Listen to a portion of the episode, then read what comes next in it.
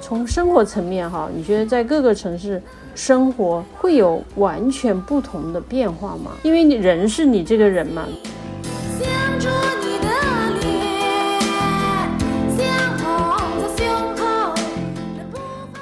比如说我最开始的京话，而且我想每个人一开始来北京的这个北京话的一个部分，就是对于距离的感知。不管你爱与不爱，都是历史的尘埃。One night in 大家好，欢迎收听第二十二期的姐妹大排档，我是夏一凡。这期播客呢，如题目所言，是在我来北京的第两百天上线。我从今年的五月十号来北京，进入一个人生的各种意义上新阶段，也想借播客这个平台，然后和朱莉做一些总结和一些交流吧。朱莉先跟大家打声招呼。大家好，我是朱莉，好久没有跟女儿跟一凡做单独的沟通了，而且这个题目也是挺好的。那这一期播客就是朱莉来拉这个主线。我就充当一个记者的角色，同时作为呃私心这个家长，带着一、嗯一个好奇心，对，嗯因为最近你工作也挺忙嘛，然后嗯也很少系统的去问你这个生活啊、工作方面的情况，但是当然呢，也多少还是知道你就是生活层面做了一些什么样的事情，所以有这么一个机会系统的聊一下也挺好的。刚才你也提到你是。京漂一族了哈，虽然就是才两百天，还短短的。我觉得这个北京对于我们这个年龄段的人来讲是有一个记忆的，就是可能在北京工作生活啊，还是一个挺不错的选择。当你真正就是有这么一个机会来到北京工作，然后开展生活，你对京漂的这个理解，或者是说现在的感受是如何的呢？我觉得京漂或者说北漂，可能在不同的阶段，包括这个人的自己所来到北京随身带着的那种背景、经济基础等等，他的心态都很影响。这个人他对于北京这个城市生活的感受，所以我只能 谈个人经验。嗯，对，嗯我的个人经验，其实北京一开始是从生活的角度来讲，还是稍有抗拒，但是我还是比较感恩的部分，就是没有带很重的包袱来北京，也已经比较适应个人生活跟所谓漂泊，也就是说你不在一个地方定下的这种状态，所以就有一个比较轻松的心态来来来生活，这是一个吧。然后，因为如果你住在不同的区域，北京是这样，如果你住在不同的区域，你做了不同的工作，你的通勤时间等等都会很很影响吧。所以，所以对于我而言，我觉得就是没有很强烈的漂泊的感觉，所以我可能不会太定义自己为京漂吧，只是说我目前这个阶段在北京啊。但是我不知道你的那个感受，具体想问的是什么呢？也是因为有比较好的经济基础。我觉得倒也不是，因为其实身边有嗯很多，最起码在表面上或者说交往过程中感觉到，就是他的经济基础 非常雄厚，或者说家庭的那种呃呃权利或什么。但是他们其实有很强烈的在漂泊、想回乡之类的感觉，是因为比如说有很多人他们是第一次长期的自己出来生活，那这个过程我可能在英国已经完成了。嗯，还有就是有很多人还是希望跟家庭更久的待在一起，或者说更近的待在一起。我可能没有这个特别强烈的刚需，就是一直一直要做一个常态。所以这个其实。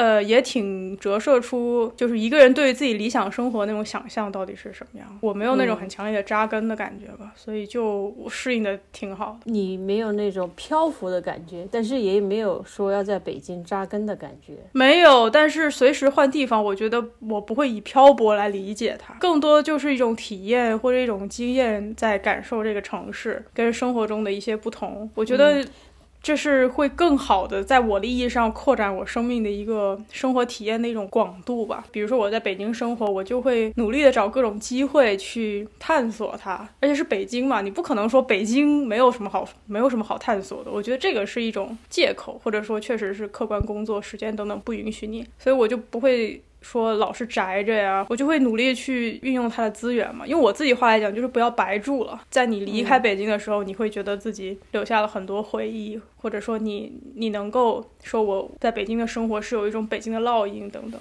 我是希望有这么一个效果。嗯我有注意到你有一个词儿叫京话嘛，应该不是童话，或者是应该什么呢？这个“话”字应该怎么理解呢？京话其实就是童话，童话，但是这个童话是一些很客观的东西的童话，而且说京话的，一般北京的京化学的话，逐渐北京化，简称为京话嘛。这个话首先就是大部分南方人在讲，嗯 对，呃肯定嘛，对，其实这是一个你不得不去适应的一些部分，会讲京话。比如说我最开始的京话，而且我想每个人一开始来北京的这个北京话的一个部分，就是对于距离的感知，因为这个城市现在的北京确实很大。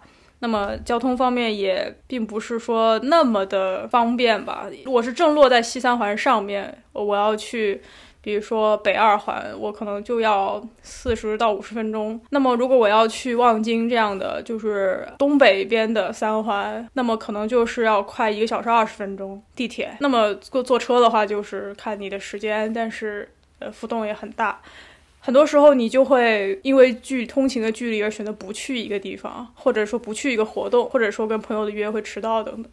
那么我发现我逐渐进化，就是我可以准确的估计这个时间，然后我发现我比较频繁的去参加的一些活动，它其实都要坐四十分钟、五十分钟的地铁，但是我现在已经这四十五十分钟对我而来来讲是一个很正常的时间。我看到四五十分钟，我不会动念头说这个通勤我没办法接受了，我已经是这样了。另外一个就是北京菜，我当然在厦门的朋友大家都知道，我还是很喜欢吃面食啊，特别是炸酱面什么的。呃，但是北京确实在嗯很多饮食水准上，我觉得。不太能够匹配它的这种国际都市的定位。北京菜我其实也不是特别有好感，因为我身边有喜欢吃北京菜的朋友，他们那是真正的喜欢。但是后来我也发现了一些我喜欢吃的北京菜，就是就你不知不觉的会会 会想去吃这些东西。嗯，哎，我想问一下，就是作为一个大都市，难道就是你是特意去找北京菜来吃，还是说这边的饮食的综合性不够？其实，在我理解，一个大都市应该什么菜都有嘛。就是说，为什么一定要提到叫北京菜呢？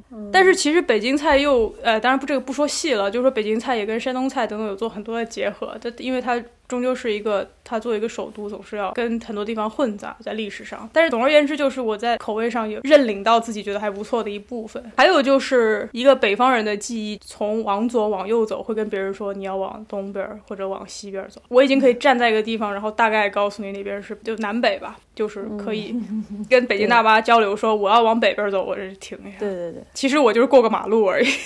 这个就是一个非常典型的北方的一个说法。我觉得这个可能可以算作京化的一颗标志吧，因为南方人完全是搞不懂这个东西南北怎么 它跟城市规划有有关吗？我们只会知道左右。其实京化的话，应该就是北京是这么一个历史深厚的一个城市，然后又是国际化城市。你要真正做到京化，那应该是相当需要时间或者用心的。那我想你到北京也才两百天，除了工作以外和一些同事啊相关人员的接触，其实业余生活时间也不是很多，所以这个进化的过程，你个人觉得是不是应该还在初级的阶段，或者是说一些 大的方向，呃可是不是还需很多探索？我从来没有刻意的去想去模仿这个本地人。说实话，因为我那天还想了想这个事情，比如说我在厦门也不是一个闽南人的状态，然后我在英国当然就不是英国人的状态，我在北京来了北京之后，我觉得我绝对是一个南方人。哎，我想问一下，你周围就是特别 local 的北京人是很多还是非常少？就像你在厦门，实际一般一上般。在你身边的厦门人是很少的，就是真正的 local。但是在我身边的福建人是百分之九十八以上呀。呃，不是，我是说那种讲闽南语的 local 应该还是很少的。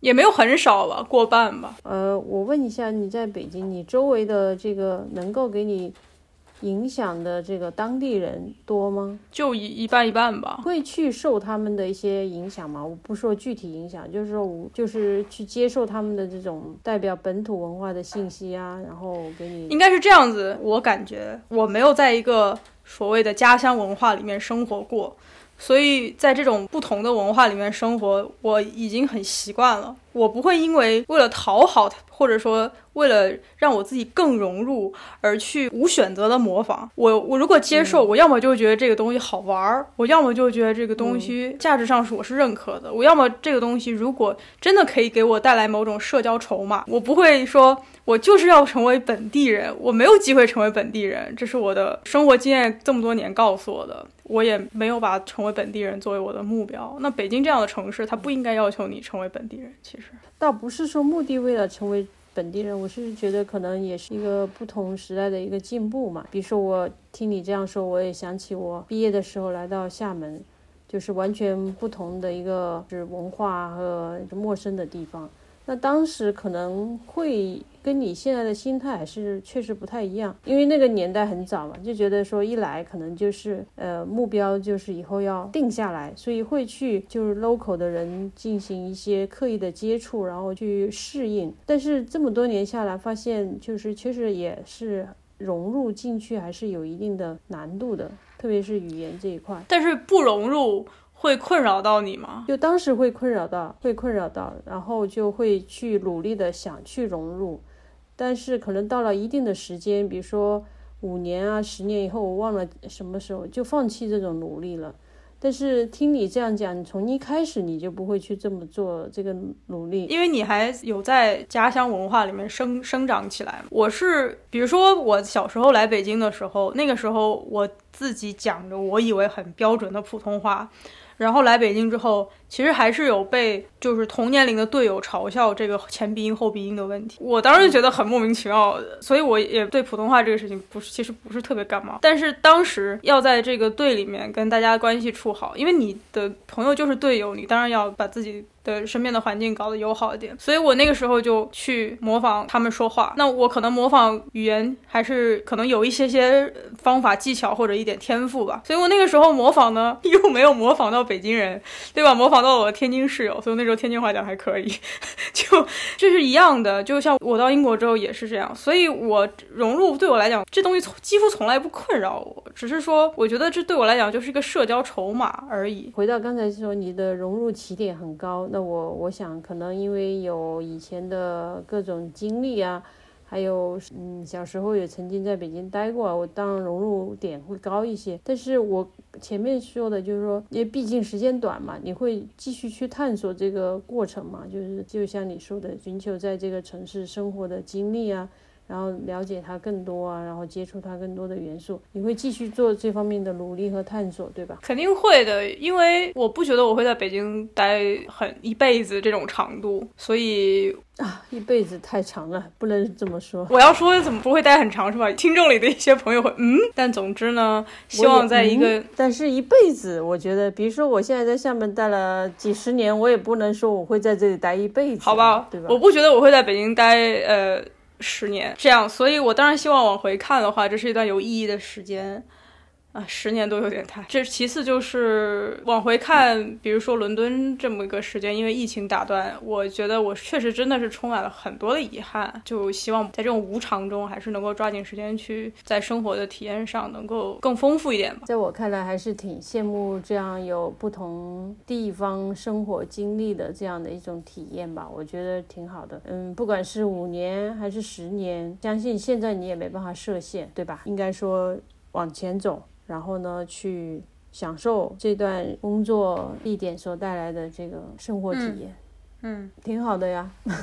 我作为旁观者，我觉得挺好的。可能呃，现在在国内如果选择工作的地方也挺多的，但是北京应该成为其中一个，应该也是挺不错的。不知道你有没有这种感觉？这可能是另外一个话题吧，但是我觉得看个人追求跟行业啊等等。因为什么？我特别提到工作层面，我想问你的一个问题，就是说从生活层面哈，你觉得在各个城市生活会有完全不同的变化吗？因为你人是你这个人嘛，比如说你会采用什么样的生活模式啊、生活方式啊，可能都差不多，只是你的周围环境有点差别。所以你认为在不同的城市生活，包括生活的方式、质量，会有很大的呃这个不同吗？我问这个问题是因为我自己也有这种想法，说以后到不同的城市去生活。但是有时候我又会觉得说，你本人还是你本人，可能你很多东西已经固化了，你到哪可能都差不多。嗯嗯，嗯，你你是怎么看待这个问题？我觉得你这个问题问的特别好。基于现在的思考呢，用一个比方来说吧，比如说我的生活是马克杯的样子，然后我在厦门呢，可能装的是苏打水，然后到圣安呢装的是牛奶，然后到伦敦装的是金酒，然后到北京装的是豆汁儿之类的。你首先你里面就装了不同的东西。那这个总是有个改变的。然后你有一天你拿着马克杯装着金酒的时候，你觉得说这个装着不太配啊，要不要我就换一个杯子好了？那你就换了一个可能喝 whisky 的杯子过来，然后你就说，哎，这还挺好看的。要是浅一点的，就是你装的那些东西不太一样。你要是哎喝酒了之后，你又自己有点追求呢，你会就会去换个杯子来装，你就又能用马克杯，又能用威士忌的杯子。我感觉在不同的城市生活对我的影响是这样的。你这个比方还是挺形象的。这个理解其实最大的对我的影响就是圣圣安对我的影响。我人在圣安生活跟没在圣安生活，我觉得我现在会是不一样的。所以我觉得可能是我还年轻啊，这个感受你自己最体会。，对，一部分也是还在这种形成的阶段。但是我觉得很多人的生活里面已经没办法既装咖啡又装这又装那了，所以有这样的变化也挺好的呀，不一定非要就是一下变化就要到到底。哦，那不会，就说，比如说你刚才说的，你从来没有在圣安生活过，可能有些烙印就不会有，或者有些体验就不会有。有些观念就不会有，我觉得这是更深层的。这个可能这些东西是你自己特别能够感受到的，可能旁人，包括我这么近距离的跟你有接触，可能我都不会有那么深刻的感受，觉得嗯，好像差不多似的。因为我也在圣安跟你生活过一段时间，你你没有那么长的时间吗？就是说嗯嗯我问这个问题，主要是刚才前面讲的，我也是在想这个，就是我们一个人到底已经固化到什么程度了，或者是我们还能够嗯因为环境而改变多少，或者接受多少？那如果说已经固化到一定程度，实际上你会很难有变化的。这样的话，就是可能要怎么又回到那一点，要内观自己是一个什么样的状态。我就觉得可能年龄越大吧，可能固化的东西会越多吧。你在你这个年龄段，应该说是会比较包容或者接受度要广一点。就说到这个内观外观，可能也是一个题外话，但是我觉得还是既然你说到了吧，就聊一下。我可能走在路上比较放松，就会乱想一些事儿。然后我有天走在路上，就在想说，我跟你都是比较内观的人，所以我们很很多时候就会把内观作为一个终点。但是我能越来越能够认识到我跟我的朋友之间的一些差距，或者一些性格上的不同。其实可以总结为他们比较外观，就是他们对于内观没有那么重视，他们就是对外在的东西东西好奇，所以有的时候他们的那个快乐或者说他们的那种情绪或者状态，有的时候会更更好一些。比如说他们可能在不同的城市生活，他们的那种外观就会被不断的满足。其实某种程度上也满足了自己，所以可能对有些人来讲，在不同的地方生活，其实对他而言，这不是说要创造更多的经历，而是说这是他生活的一个比较有效的方式。嗯我觉得这个可能人跟人之间也不太一样。嗯嗯，有认同点吧，但是我也不完全认同，因为我觉得内观外观它不是矛盾的，可以并存。比重的问题，对，就是说你可能在思考的时候，更当然是更多内观；在体验的时候，更多用外观嘛。作为一个比较 open 的人，当然需要更多的外观，但是有思考的人就更需要更多的内观。我觉得不矛盾啊。有同意的点，但不完全认同。OK 你先聊回来，聊回来，嗯我可以用一个词来说你的现在一个生活状态，叫做独居。虽然这个词儿好像经常用到老人，但是现在也说，没有没有，现在独居青年非常对对，对我听了一个其他的播客，就是他用了一个一个节目时段来专门采访了很多独居的年轻人，他们是一个什么样的生活体验和感受。当然也说到很多几个关键词儿哈，一个是安全，还有一个是孤独，还有一个是吃住吃啊这方面，就是他怎么吃。所以你也是一个独居的年轻人，所以在这几个方面，比如说安全、嗯，你有遇到在这两百天里面，你有没有遇到一一个某一个安全事件，就让你觉得独居它有点不安全感？有没有这种时刻？没有，没有哈，你知道吗？那讲听那个播客的时候，有一个女孩，她的不安全感就来自于有一天她在浴室里，突然浴室门锁坏了，然后就没办法出来。对对对，我我觉得我可能是一个是就是我在北京生活是可能真正意义上的物理上的独居，对对对，是没错。没错。但是我自己生活真的很长时间了，这些情剧情吧，就是我可能都想过，而且我经也经历过一些更极端的剧情，嗯就是我不太是呃刚进入的状态。但是你说我有没有觉得，比如说安全，我会不会有真实的就是正面撞到一个，确实是没有。但是比如说我骑车回家的话，我会在电梯出来那个比较。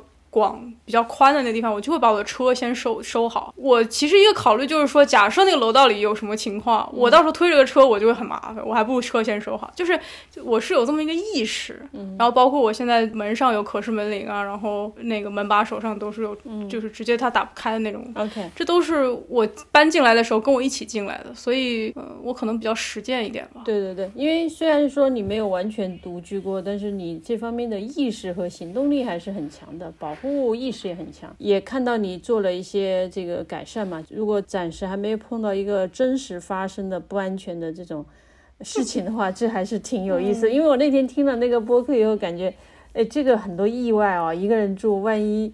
比如说生病啊，就像刚才浴室关门呐、对对的。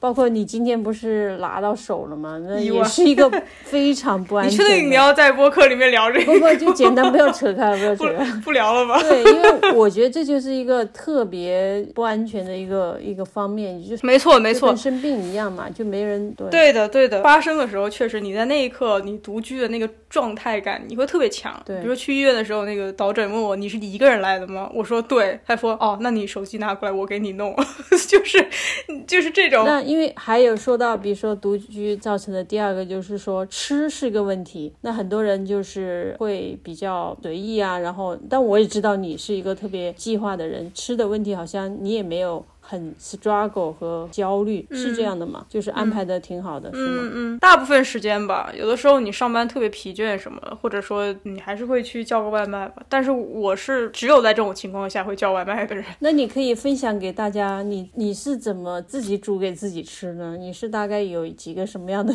原则或者是这种方法，嗯，煮给自己吃？因为我觉得一个人吃哈，真的是就像我们自己一样，就是如果没有对，两个人以上，我们你真的吃的太随便了，就随便吃就好了，其实是很不好的，特别是长期以往的话，所以你能够安排好，我觉得是很不容易的，在吃这方面，你能不能分享一下？就是 首先我觉得该走的弯路是要走的。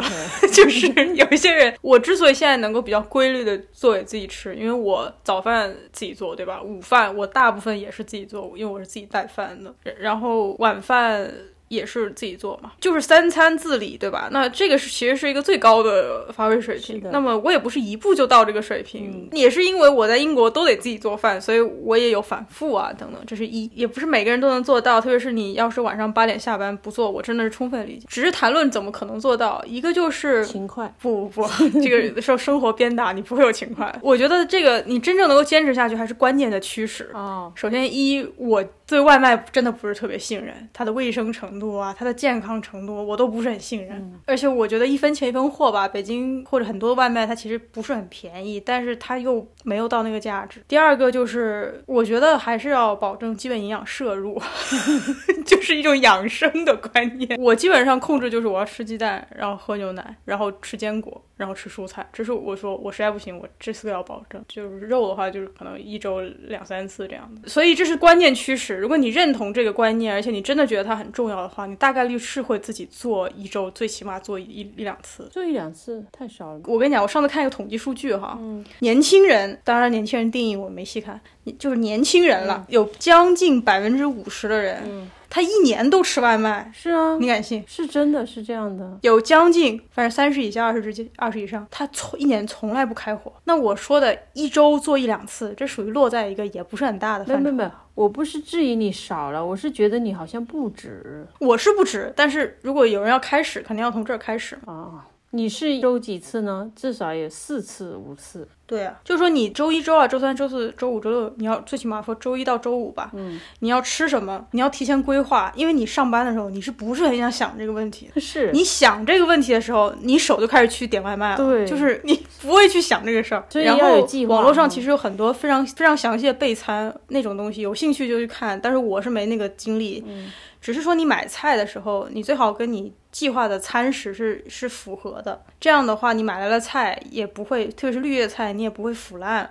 因为你这种腐烂啊，什么东西哈、发生过一两次之后，你就没有兴趣再去做菜了。我发现你真计划性也特别好，真的很不容易的。哎呀，这是好是坏？呃是好啊，是好啊。一个人能把自己的生活安排得很好，我觉得他是一个有心的，然后负责任的人，不是说大话。我觉得能把生活安排好的人，他其他方面不会是太差。哎 好嘞，谢谢当然您反过来不一定，因为人家吃外卖啊，可能也有他的原因啊，他不得已。就不是说当然当然嗯对，所以但是我认为能把生活安排的好的人，其他方面应该不会太差。然后我想嗯吃这一块，我们就就是独居生活带来的第二个问题是吃，第三个问题就是比较大的问题就是孤独嘛，啊孤独。嗯嗯嗯嗯我想听听一下你在这方面的感受。虽然就是你也是一直都长期在离开家生活，那我想这种体验不是到北京才有，但是就说对真正的你独居只有在北京，所以呃就说当下你在这方面的状况吧，就是说有没有带来很多的这种感受？我觉得比我在英国好很多。我觉得孤独是一个绝对会有的状态，而且它需要练习怎么跟孤独相处。所以我在英国第二、第三年的时候，就是那段时间确实有的时候那种孤独感非常强烈。我有一次坐在那个窗户底下，我想说，我可能这是我这辈子最没有朋友的时候，就那种孤独非常厉害。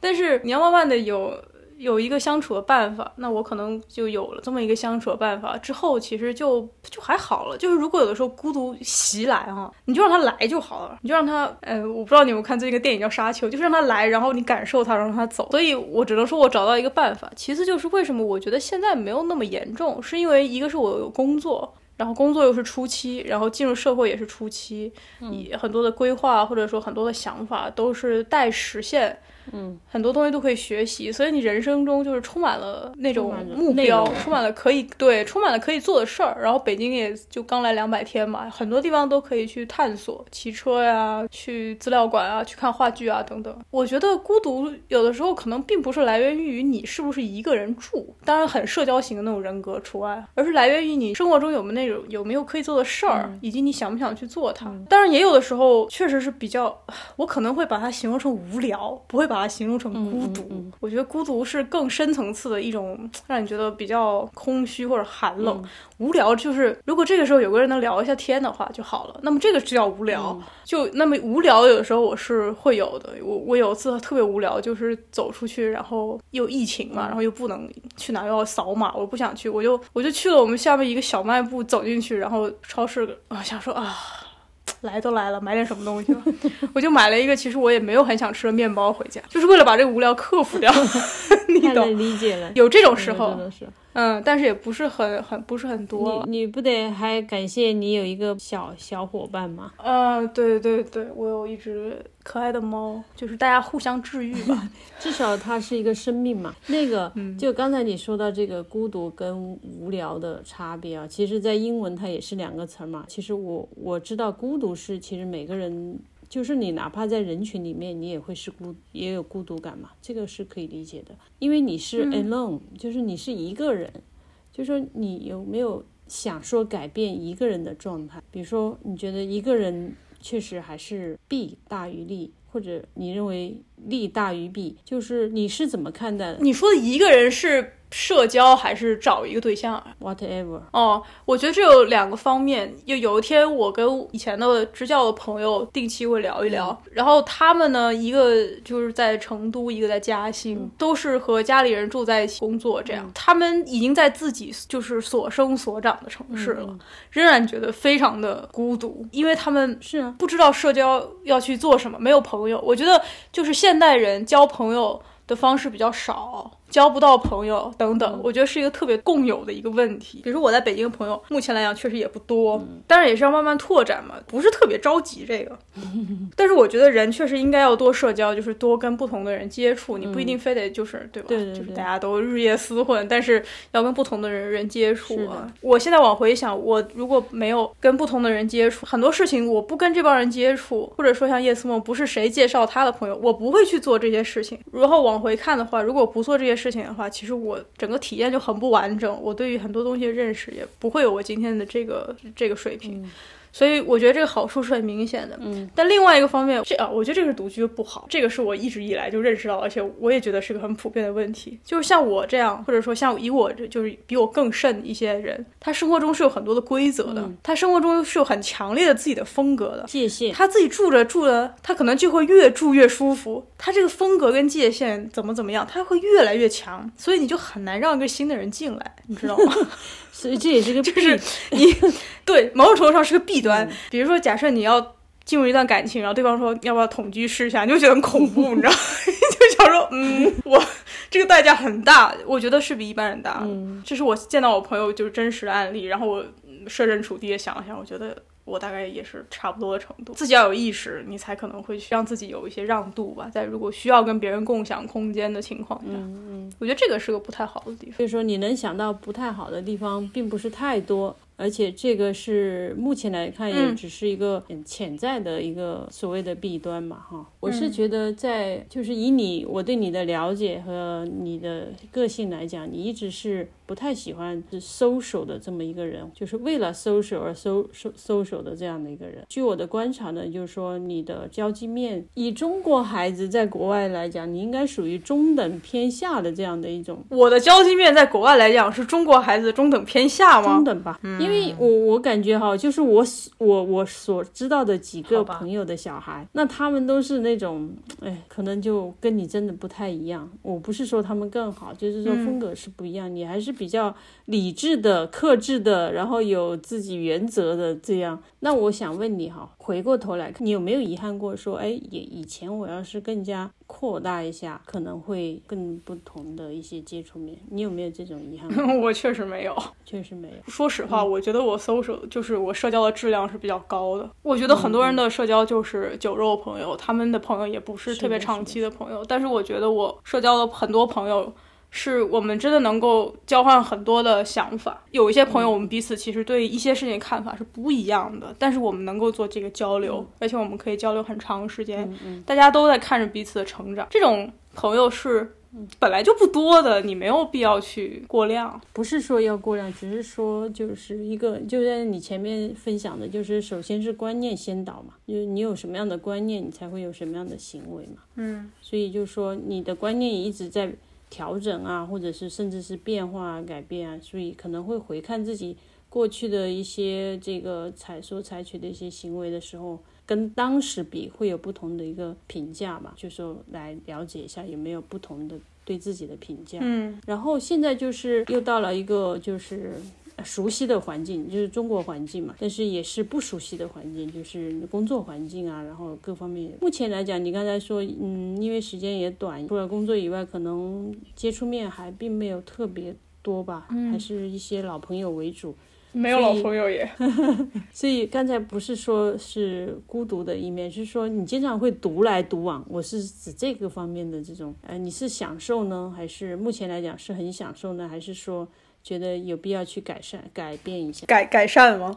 我可能不会用改善这种词。改变，嗯不是改善。就像你说的，我独来独往是没有问题且享受的状态，这个是很正确的观察。哦，我觉得我没有特别的必要去做违背我性格的事情，但是有一些不错的，比如说北京上次去爬山的那个局，那我就欣然就去了嘛。我觉得就是说你去的时候是你能看到一个去的去的意义，那就去就好了。就，但是没有必要就是强迫自己非得去做一些跟自己性格不符之。后还有吗？骑车那都是陌生人了。陌生人，对啊，就是你是说马路上的，在北京骑，我那种车的那种局啊。有个群体是吗？对，，就大家都是骑一样的车嘛。哦，是吗？嗯，然后你去看话剧啊，看展览啊，看一些博物馆呐、这些是也是独来独往的呢，还是也有一个群体？大部分都是独来独往，为什么呢？因为我觉得那个太打扰我了。然后话剧跟电影是，其实我就是去看，就是这个。过程没有什么特别要 social 的，除非我后面想安排一个吃饭，所以你会发现我经常是这么安排的：看我是自己去的，但是我跟别人约饭会约在约在我看电影之后。OK，嗯，因为我觉得像当下这个呃社交媒体的这种工具的普遍性哦，就是说你想独来独往也很容易，但是你如果你想去入一个什么社群啊，或者是一个什么 club 也是很容易的，就是看你愿不愿意，对的，你知道吗？嗯所以你像我上一周跟一个你的同龄人朋友的孩子聊天，他就说现在不是剧本杀非常的哦，我没有玩非常的盛行嘛，然后又是都是年陌生的年轻人，可能就是因为各种可能性，他们刚好组了这个团队，组了这个局，然后他们玩了同一个剧本，然后就可能因为这样又开始认识了，就是类似于这样的一些。不确定的场合形成的一个交往，就是你要认识更多的人，好像也比以前要更容易，好像又更难。这这就是当下这种社交媒体的一个一个特点。没错，虽然不知道为什么聊到这里，但是我觉得是的。我是就是也是通过聊天来了解一下你嘛，你是也有这种可能性吗？或者是说已经有这种尝试了？我骑车就是有一天我从资料馆看电影出来，然后看到有一个跟我一样一样车的人在那边收车，我就问他车停在哪儿之类的，然后我就再问他说，哎，北京有这个社群吗？我刚来我都找不到，他就说啊有这个社群，然后我就去了。就如果、哦，真的？对啊，如果我愿意的话，我就我搭讪搭的也挺没什么心理障碍的，主要是你是有这个能力的。主要是要不要这么做嘛？终归一句话，就是我没有那种，就是我做的事情并没有违背我的个性。我的个性不是说都都别聊天，不是这种个性啊，我也。那那比如骑车群，那你进入以后你有什么感受？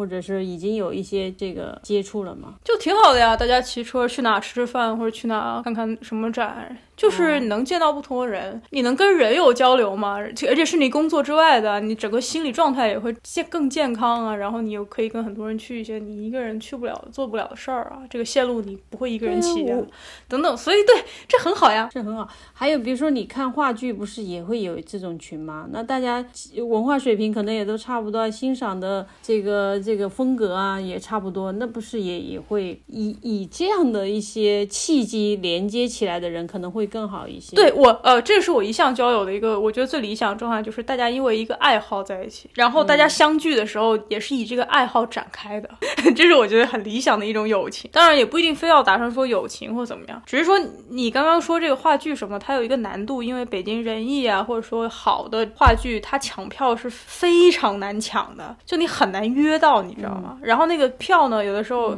我们抢大概也就是三百六啊、四百八。顶多六百以下吧，就这个预算并不是不是每个人每个月都可以拿得出来的，因为每个月有好多的话剧嘛，他可能把预算拨给了这两场，所以这个就比较困难。但是你进入他们爱好者啊，他们如果有一个社群的话，好的，好的，我看你在很强烈的说服我这个事情，我我会看我会看看的，我会 留意。我是挺好奇的，就是说这样因为爱好而产生的一些人际关系的连接，其实是是一个好的方法嘛。刚才说到这个独居这个话题，基本上我想就这个三个方面嘛。听起来你还是比较享受你的这个生活，然后也安排的很不错，少一些意外发生，然后多一些生活乐趣，可能在北京的这段生活就会显得还是挺有意义的，因为毕竟它的内涵还挺多的，我感觉。那现在的情况是怎么样？那在我们今天录节目的时候，就这当下北京的疫情对你们的生活影响是咋样的？现在的情况就是，我在度过了北京非常罕见的多雨水之下之后，终于迎来了那种微博上可以看见那种金黄色的北京的秋天。然而，又因为一个防不胜防的初雪加暴 风，于是这个北京的秋天几乎只有十天那么长，然后树叶就开始就掉了，以至于我甚至都没有机会，因为我那个时候就有工作，我都没有机会去吸掉一台那个著名的银杏大道，然后今年秋天就没了，真的是防不胜防。那么疫情也是在逐渐反复了。我在过去的可能四十天里面已经取消了四场话剧，都退票了。嗯，所以这个就比较复杂。对，其实北京的秋天真的是特别美。对的啊我我记得三四年前吧，还特意十一过后还是十一期间，就特意去了北方还有内蒙，特别漂亮，特别漂亮。其实北京的一年四季我都觉得还挺美的，春天也特别美。秋天也美，冬天如果下雪也是我梦寐以求的。说你可能见惯不惯了哈，因为我可能离开北京有蛮长一段时间吧，所以还还没有重新捡回那么大的感感受力。啊，因为我在朋友圈看到别的同学发的北京的秋景，我就发给你嘛。嗯，然后我发现你没有什么特别激动，没有说哇太漂亮了，我要去啊什么的，就好像其实我是有特别想去一个地方看秋叶，离我们家也不是特别远，叫五塔寺，是北京石刻博物馆，在北京动物园对面。我是真的很想去，我以前去过，然后我想说我秋天一定要来，但是它结束了呀，这个好像就真的是一夜之间那树叶就全部掉光掉了。我不是不惋惜，我可能只是情绪的外化没有那么大而已。哦，OK，就是因为你情绪外化确实不是很大，所以我就觉得说你好像是无所谓的样子，然后其他人就会。哇，好美呀、哦，好可惜啊，就会发出感叹。嗯其实对于你来讲，我还是能够知道你是一个就是就是很平静的这样的一个人，可能太就是就是这样。是都藏起来了，还是真的那么平静？因为有时候也希望说你过得很快乐，然后生活过得很丰富。我过得挺快乐的。我觉得我的平静是有几个吧，一个是我小时候没有那么的平静，但是有一段时间，可能初中的时候，我就希望我自己是个平静的人，我就我特别刻意去训练我自己，可能。在因为各种外因吧，反正我觉得结果可能还挺显著的。其次就是我可能有一个比较成型的系统去处理一些矛盾，或者说处理一些情绪的那种，就是过高或者过低。当然也有你像你说的内化的那种压抑啊什么的，但是我觉得这可能早年会更多一些，现在没确实是没有这么多了，也算是有出口吧。嗯，是不是其中有一个出口是我们今天不会去聊到的，就是工作呢？我不会把工作当做我情绪的出口，这个好像有点恶性循环，这是另外一个话题了。哎，这是另外一个话题，但也也有一种人，就是他会把工作当成一个消减负面情绪，就是他会去认为工作是可以让自己转换的一个，我觉得情绪就不要进入工作，不是情绪，就是说。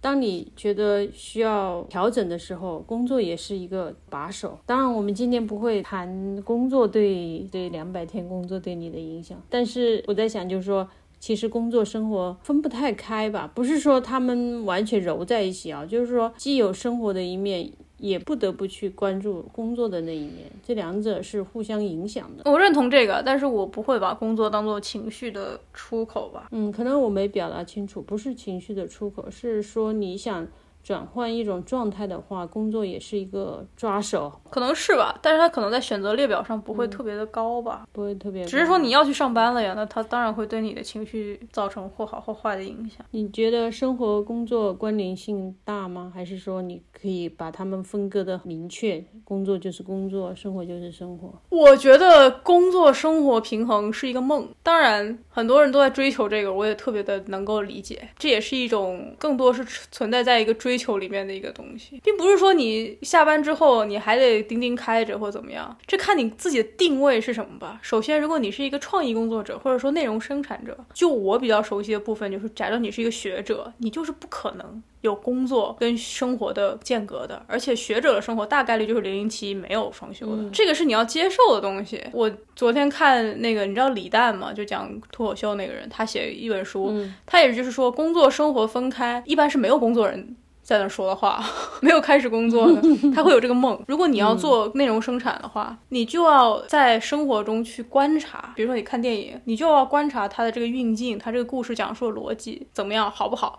那你在观察的时候，你自然就会失去你只是纯粹以生活状态进入的那种乐趣。那么这个瞬间，其实工作生活是没有分开。当然，你也可以说生活被工作吞噬，那你要看你怎么理解这个事情嘛。我觉得大部分的工作，呃，生活是很难完全分开。如果你想做有野心的那种管理层，那更不可能分开了。当然，我觉得这个跟你作为一个雇员被剥削啊，被这种工作生活的这种时间就劳动法上的事儿，我觉得是另外一码事儿。我觉得那个呢，还是要算清楚。嗯，OK。那你就你目前的状态来讲，工作和生活的，你认为这个他们有交融性啊？你是积极看待这个，还是也会有一些不舒服的地方？我觉得我算是积极看待，因为我这个工作其实还是在这方面比较理想。补充我刚才说的那个，我觉得是工作生活它不分开，某种程度上是你选择这样，或者说你的呃目标让你有这个状态，而不是说公司逼你这样。我觉得这两个是有本质的差别的。比如说大学也也从来没有逼学者说你洗澡的时候也把这个论文想一想，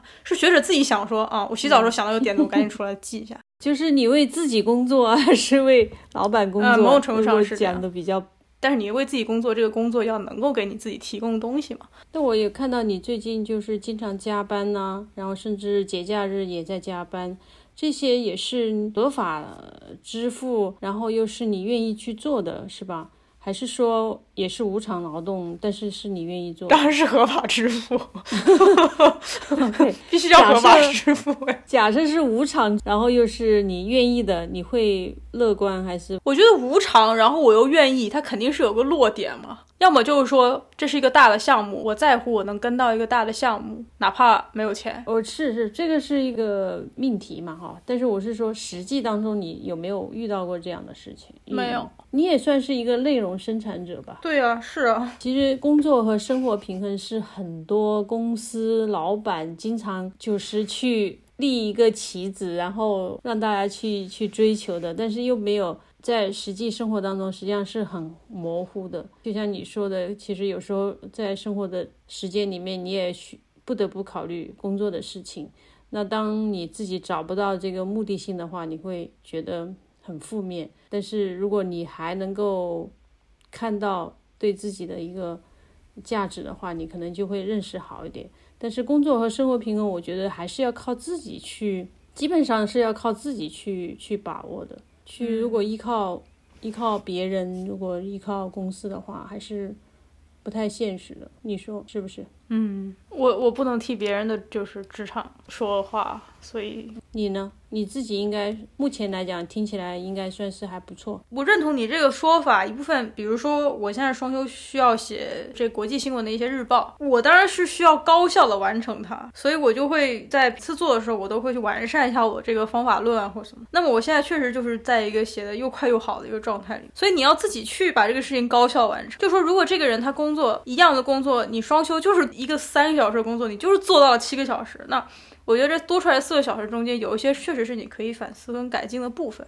哇，我觉得这个你已经具备上层思维。不不不不不不不，那可能也没有。但是总之就是，呃，工作时间如此的长，然后退休年龄是肯定要往后推的。就是在这个漫长过程中，人总是有状态的起伏啊等等，这个也要考虑进去。起伏受很多因素的影响，但是这个认识还是比较好的。就是你刚才前面阐述的这个认识还是挺好，但是有这个高度的认识也不代表没有起伏，因为它受很多东西影响。目前看来，就是说生活也还也不错，也安排的很好。然后工作上也是正在一个上次说的一个蜜月期，我觉得这词儿用的特别好。现在还在蜜月期吗？呃，算在吧，我没没有对 比。